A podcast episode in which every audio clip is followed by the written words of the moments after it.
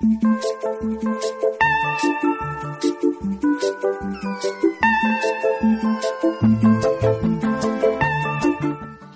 Churriegos por el mundo. was queen of the Papa was king of the Congo. Deep down in the jungle, I started banging my first bongo. Every monkey like to be in my Bienvenidos a Churriego por el Mundo. Hoy en nuestro programa, nuestros reporteros Sofía, Enzo y Patricia acompañarán al escritor churriego Diego de la Paz, que está recorriendo el mundo en busca de relatos para su libro de leyendas. Han viajado hasta el norte de África, donde también se han encontrado con algunos vecinos de nuestro querido pueblo, Santa Cruz del Retamar. Nuestra reportera Sofía ha entrevistado a Rafa, que le ha hablado sobre lo más representativo de este país.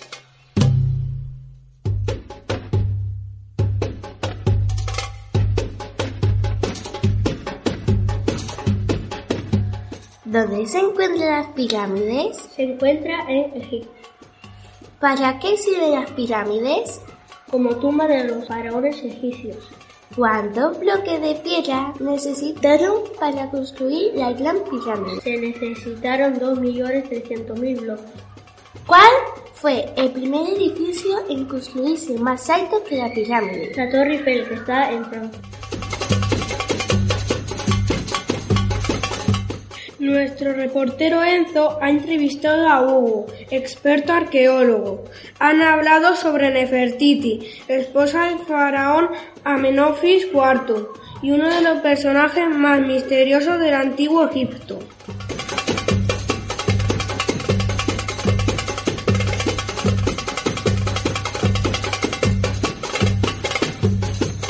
¿Por qué se dice que es especial que Nefertiti gobierna casi tanto con el faraón?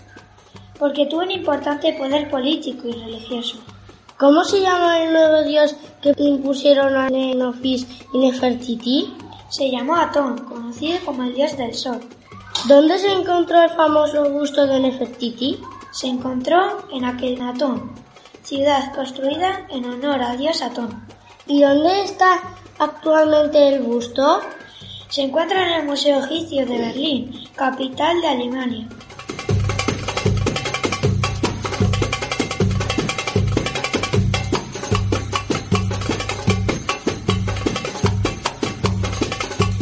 Contactamos ahora con Patricia, que está con uno de nuestros churriegos por el mundo, Cristian, un gran conocedor de la música del antiguo Egipto.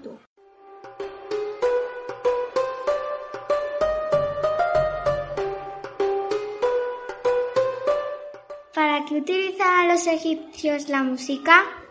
para las actividades sociales en los rituales de adoración de sus dioses.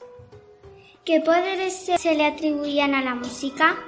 El poder de invocar a los dioses, ahuyentar las plagas y curar las enfermedades.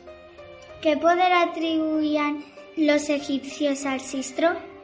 A ese instrumento de percusión se atribuía el poder de invocar a los dioses para proteger las cosechas y ahuyentar las plagas. ¿Qué instrumentos se utilizaban en esa época? Además del sistro, las arpas era uno de los instrumentos más utilizados.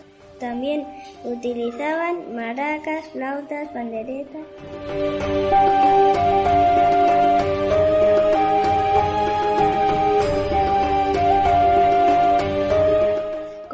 Concluimos nuestro programa de radio conectando en directo con Diego de la Paz, que se encuentra en el Cairo. Nos va a regalar la lectura de una leyenda que ha recogido de una tribu africana.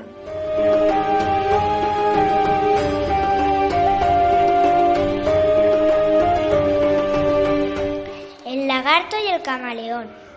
En el norte de África existía un pantano con un paisaje tan bello que el dios de los cielos descendía a la tierra para quedarse allí a vivir. Pensó en compartir aquel lugar, así que partió cañas y las convirtió en hombres blancos, hombres negros, animales salvajes, aves, insectos y demás criaturas. Y creó el sol para que iluminara el día y la luna para que iluminara la noche. Eligió al camaleón, al que adoraba, y le dio el encargo de decidir a los demás seres que nunca morirían. De camino, el camaleón desenrollaba su larga lengua y se deleitaba con insectos. Pero una rana le gritó que le estaba quitando su comida. El camaleón se camufló entre el follaje, pero la rana llamó a sus compañeras y le atacaron para que le dejara de comerse su comida. El camaleón no pudo continuar su viaje porque le dejaron malherido. Así que al ver pasar un lagarto, le encargó ir a buscar al dios de los cielos y decirle que no podría cumplir su encargo. El lagarto fue en busca del dios, y éste, al enterarse, enfureció mucho. Le dijo al lagarto que fuese en busca de los animales y les dijese que tarde o temprano todos morirían. Nadie permanecería en la tierra por siempre. Y así es como, desde entonces, todos los seres vivos están condenados a morir, dejando en el mundo a sus hijos y el recuerdo de su existencia.